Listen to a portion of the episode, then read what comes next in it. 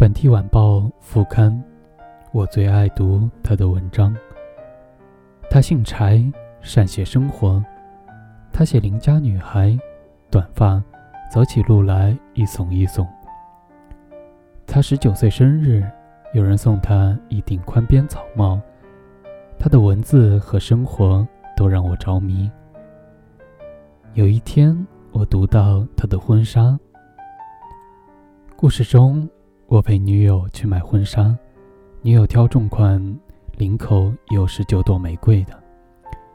我觉得贵，女友却说，一辈子就这么一次。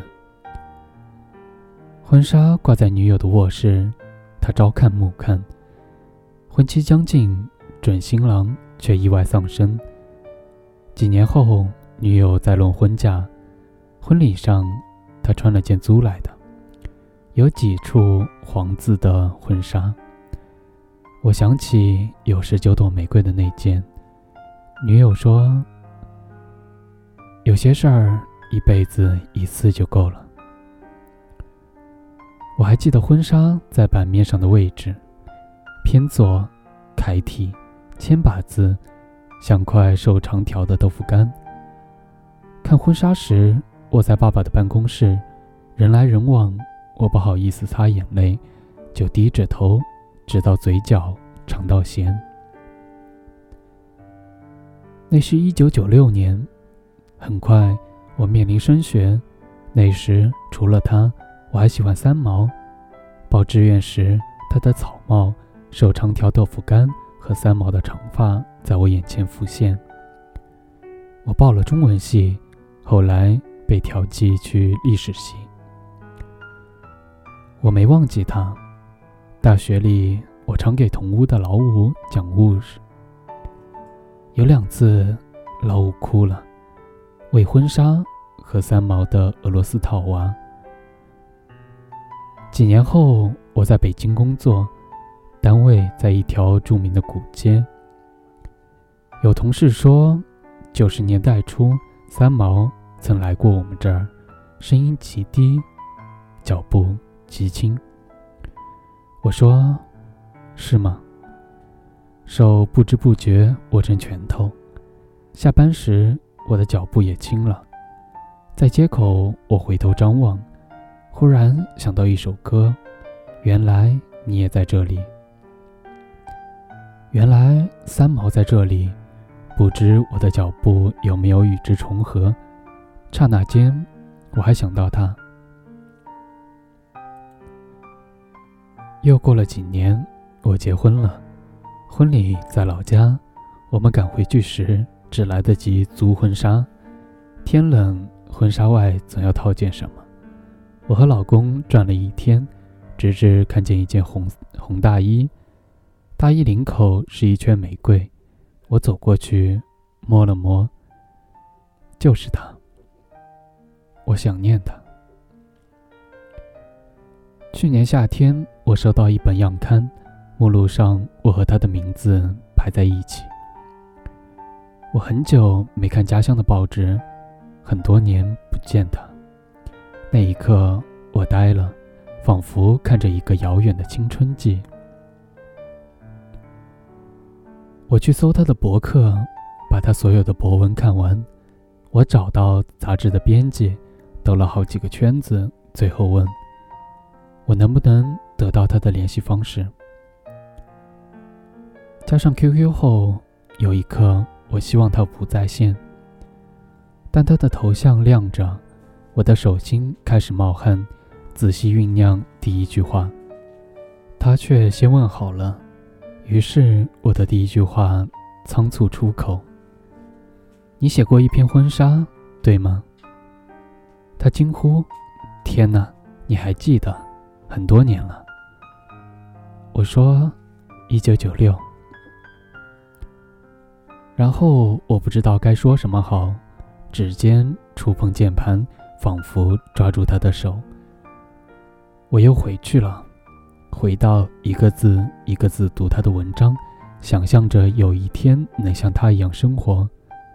我又回去了，回到在镜子前转来转去，焦灼新奇地感受着自己的身体骨蓬蓬的成长，总觉得有个人在前方等着我，那是光，是方向。而现在，他在这里，一直都在。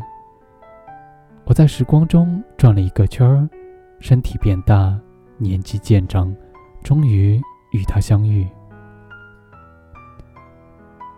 他的头像跳跃着，那天我们聊得欢快，聊家乡风物，聊我迷恋他时，他就住在我们学校对面处，也只比我大几岁。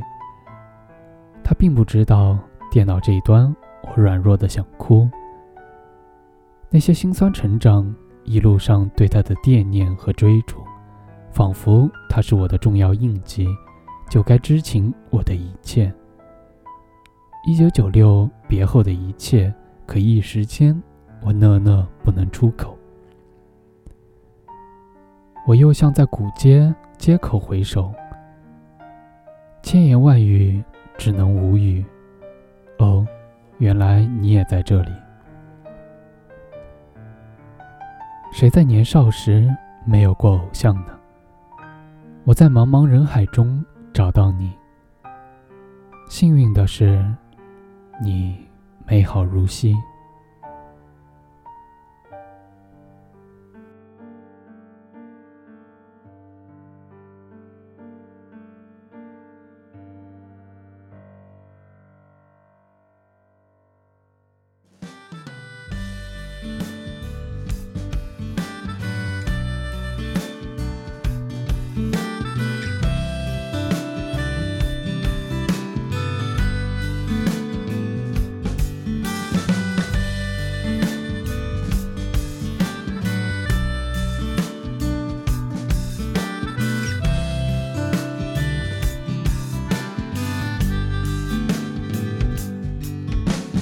佳佳，下次见面时给我微笑吧。你想了那么久没有答案，就别逞强了。佳佳，我们都向爸爸妈妈认输吧。我还有天涯，而他们只有你呀。好吧，佳佳。你可记得我醉了就说的话？亲手作画一件属于你的婚纱。好了，佳佳，别再揭开你心口的伤疤，你再坚持一下，它很快就痊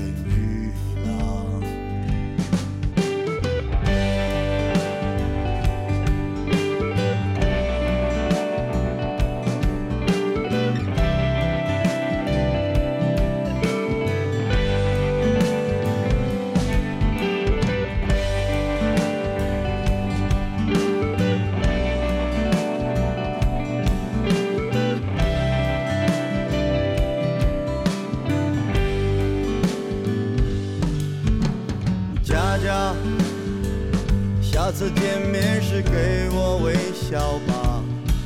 你想了那么久没有答案，就别逞强了。佳佳，我们都向爸爸妈妈认输吧。我还有天涯，而他们只有你呀。好吧，佳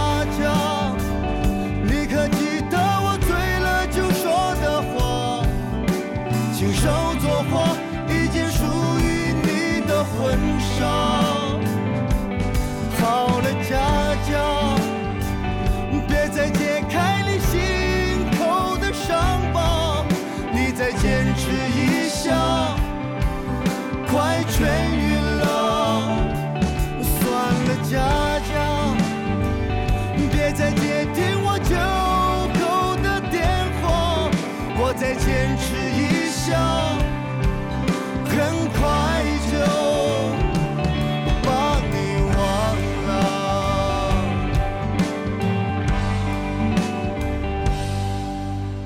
佳佳，下次见面时给我微笑吧。你想了那么久没有答案，就别逞强了。佳佳，我们都向爸爸妈妈认输吧。我还有天涯，而他们只有你呀。还有天涯，而他们只有。